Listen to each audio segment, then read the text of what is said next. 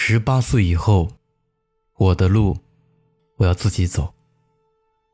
记忆中，这是我对我爹说过较狠的一句话。说完这句话，我和他都愣在原地，谁也没吱声。欢迎来到路人酒馆，我是程东。本期故事来源：丑书。老实说，我一直不是一个太叛逆的孩子。我没有像别的孩子那样辍学到军队当兵，也没有拿着父母的钱肆意挥霍，更没有说走就走背着吉他去流浪。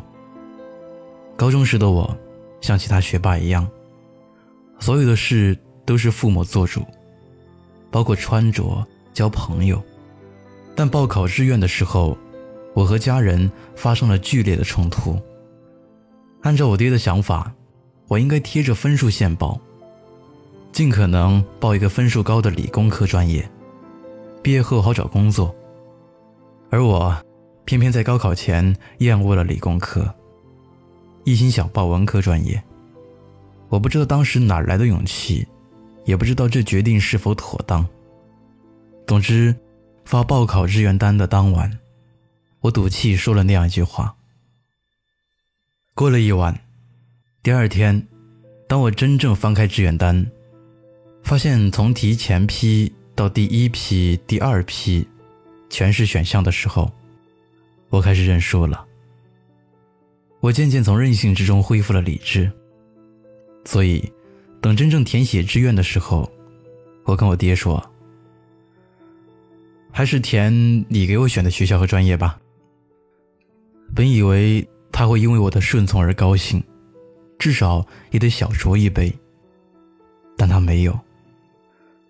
当着我的面，他拿起两本厚厚的高考志愿填报指南，慢慢的用牛皮纸包上，捆好，然后走进卧室，放进书桌抽屉。末了，他郑重的对我说：“从今往后，你的事情，你自己做主吧。”一直被决定的我，突然之间听到这样的话，最直接的反应不是兴奋，而是胆怯、心慌。这种态度和赌气时说出的“我自己的路我自己走”完全不同。再看我爹，眉头紧锁。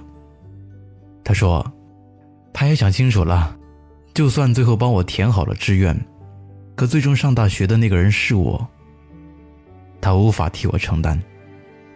我当时感到很无助，也对他的撒手不管表示了极大的不满。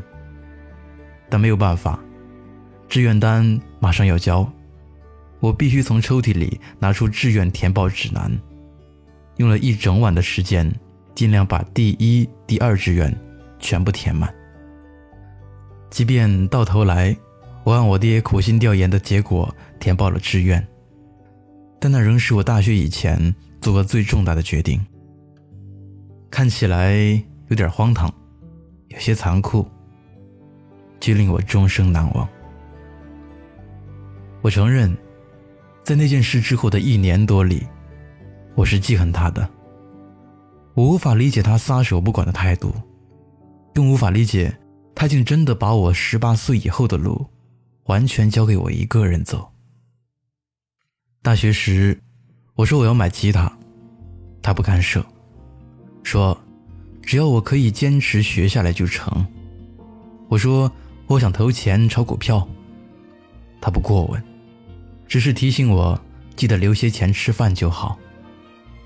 甚至有一次我和别人约架被他知道，他也没有管我，只是淡淡的提醒我，成年人犯罪要承担刑事责任的。如此明了、深刻，我当时的心态多少有些赌气的成分。但随着时间推移，他越这样，我倒越可以认清现实，做起事也变得谨慎起来。因为我知道，再也没有人可以帮我出面做主，再也没有人可以替我承担后果。任何事情。都必须自己来扛。随着自己慢慢成长，当一次次独自判断、理智分析后的决定让我尝到甜头的时候，我开始感激他当时的果断。若不是他那时理智的放手，我仍要大费周章，在社会上走好些弯路。的确，做决定的时候，我们都希望有人给我们一个理由，有人支持，哪怕有人反对也是好的。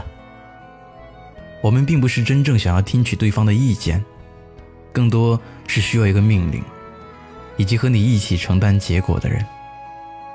当别人让我帮他选择的时候，我通常会回复：“我可以帮你分析，但决定仍要由你自己来。没有人可以替你做决定，除你之外，皆是旁观者。”那一次，我是彻底懂了。明天冰雪封山的时候，我也光着双脚站在你翻山越岭的尽头，正当年少，两千个你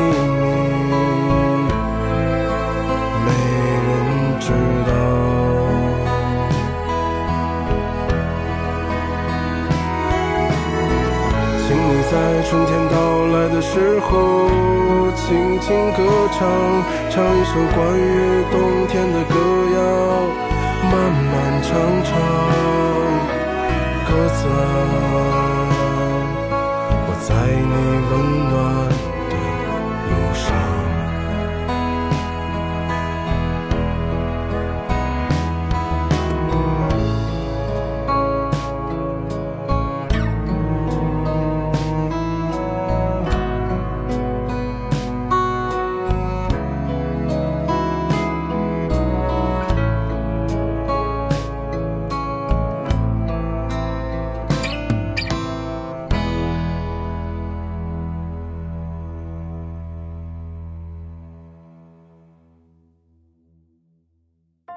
嗨，你好，我是程东。今天你过得还好吗？你可以在微信里搜索公众号“南方的冬”，只要你需要，我都陪在你身边。